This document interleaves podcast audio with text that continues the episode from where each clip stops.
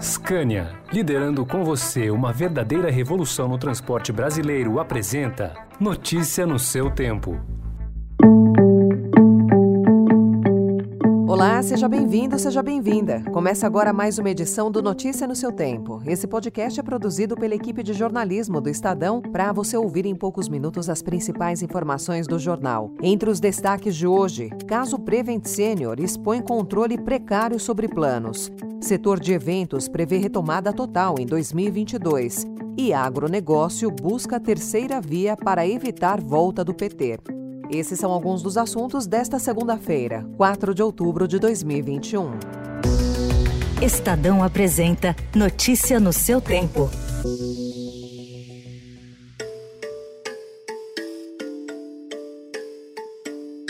O escândalo da Prevent Senior traz à luz o precário controle sobre os planos de saúde no país e também a vulnerabilidade de seus clientes diante de condutas médicas.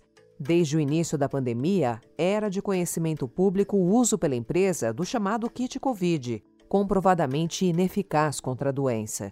Mesmo assim, a Prevent foi apontada pela Agência Nacional de Saúde Suplementar, ANS, que é a entidade que regula o setor, como uma das quatro experiências exitosas no combate à pandemia, em uma reunião virtual de junho de 2020. No evento da ANS, inclusive, o médico Pedro Benedito Batista Júnior, que é diretor executivo da Prevent, mencionou o protocolo terapêutico adotado pela empresa e a repercussão alcançada. Agora, mais de um ano depois, já na CPI da Covid, Batista confirmou que a operadora orientou médicos a modificar, após algumas semanas de internação, o Código Internacional de Diagnósticos, o CID, que é uma atitude injustificada justificável do ponto de vista médico.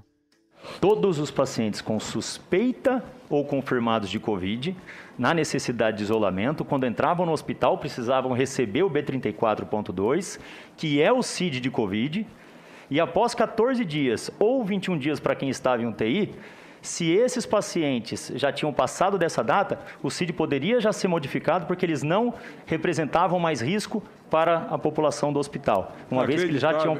O senhor, como médico, é inacreditável. Isso é Por que é inacreditável, senador? O senhor realmente o senhor não, não um tem condição de ser, de ser médico com a desonestidade senador, que agora. Senador, senador, por favor. Sinceramente, por favor, modificar senador. um código de uma doença. Senador. Diante das revelações, entidades de defesa do consumidor e especialistas em saúde esperam que a empresa seja punida, mas temem pela assistência aos mais de 500 mil clientes em todo o país. Quatro organizações da sociedade civil pedem intervenção da ANS na Prevent.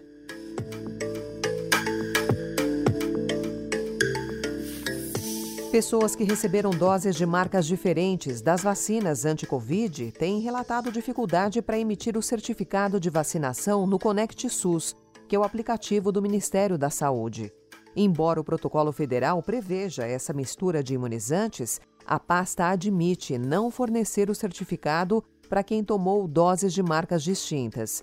O governo não explica o motivo da decisão. Além de possibilitar viagens ao exterior, comprovar a vacinação tem se tornado rotina nas cidades brasileiras, que adotam diferentes modelos de passaporte sanitário. Shows, exposições, Bienal do Livro, corridas de rua, feiras corporativas. O mercado de eventos de entretenimento e negócios começa a retomar a presença de público e espera acelerar a atividade nos próximos meses, com o avanço da vacinação e de autorizações do poder público. Um dos primeiros a parar na pandemia, o setor é agora um dos últimos a iniciar a recuperação. O presidente da Associação Brasileira dos Promotores de Eventos, Dorene Caramori Júnior, diz que o plano é voltar a operar com 50% da oferta regular do mercado nos próximos três meses. Em 2022, ele espera que 100% da programação de eventos tenha voltado, o que representa em média 440 mil eventos no ano.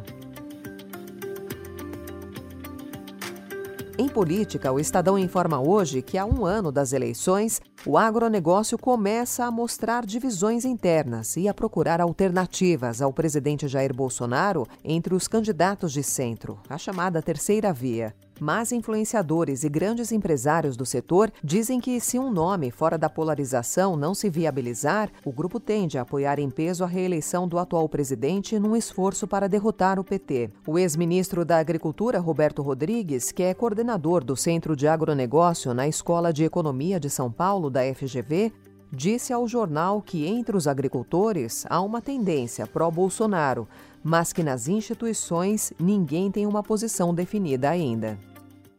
Notícia no seu tempo. As principais notícias do dia no jornal O Estado de São Paulo.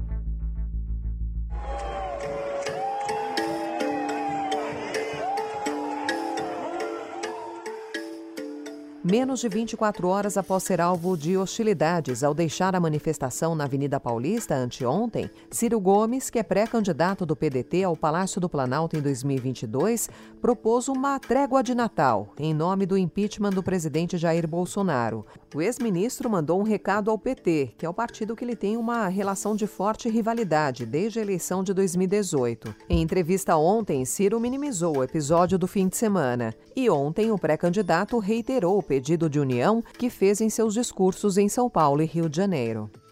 Quem tem responsabilidade, compromisso de fato em, em, em, punir o Bolsonaro, em fazer o impeachment, nos proteger da consumação de uma tentativa que pode ser sangrenta de golpe de Estado, é a mobilização de todos e todas que puderem e tiverem disposição para fazer.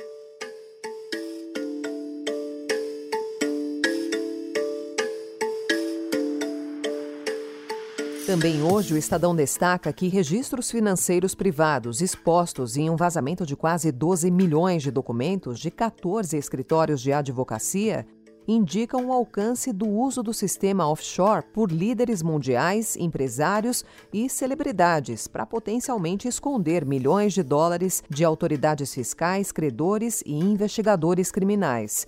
Os dados foram divulgados ontem pelo Consórcio Internacional de Jornalistas Investigativos. São citados o presidente queniano, o rei jordaniano, o presidente do Chile, Sebastián Pinheira, e até o governo Putin é mencionado indiretamente. No Brasil, foram citados o ministro da Economia Paulo Guedes e o presidente do Banco Central, Roberto Campos Neto. Guedes respondeu que sua participação em uma offshore foi declarada antes de entrar no governo e que ele se desvinculou de qualquer atuação privada. Campos Neto afirmou que não participa da gestão ou faz qualquer investimento com recursos dessas empresas.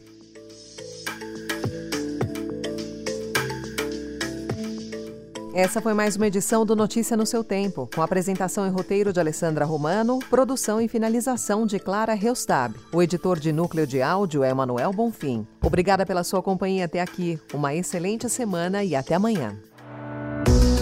Você ouviu Notícia no seu tempo. Notícia no seu tempo. Oferecimento Scania, liderando com você uma verdadeira revolução no transporte brasileiro, rumo a um setor mais sustentável para os negócios, as pessoas e o meio ambiente. Acesse www.soluçõesescania.com.br e saiba mais.